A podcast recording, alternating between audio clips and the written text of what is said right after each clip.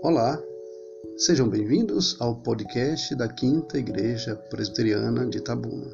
Eu sou o pastor Davi e quero começar com você hoje neste encontro sobre inquietudes e oportunidades.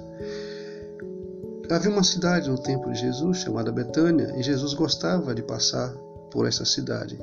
E toda vez que Jesus passava por ali, se hospedava na casa de uma família cujo o homem era Lázaro, ele tinha duas irmãs, Marta e Maria. Certo dia Jesus passou em Betânia e se hospedou lá.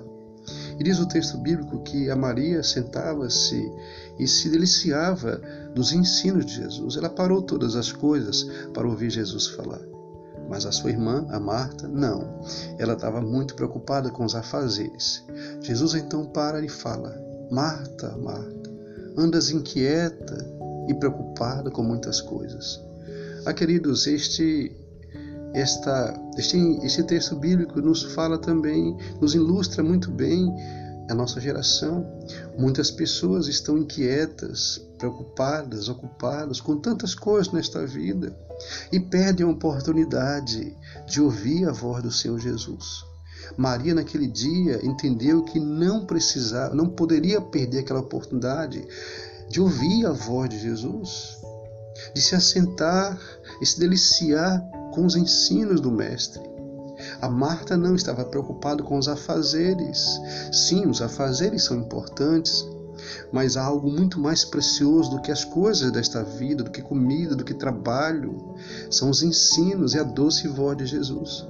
Por isso, Jesus fala com carinho e cuidado com a Marta, porque ela estava inquieta e preocupada com o trabalho. Então, não sei, possivelmente você seja uma pessoa que está mais preocupada com as coisas seculares do que parar para ouvir a voz de Jesus.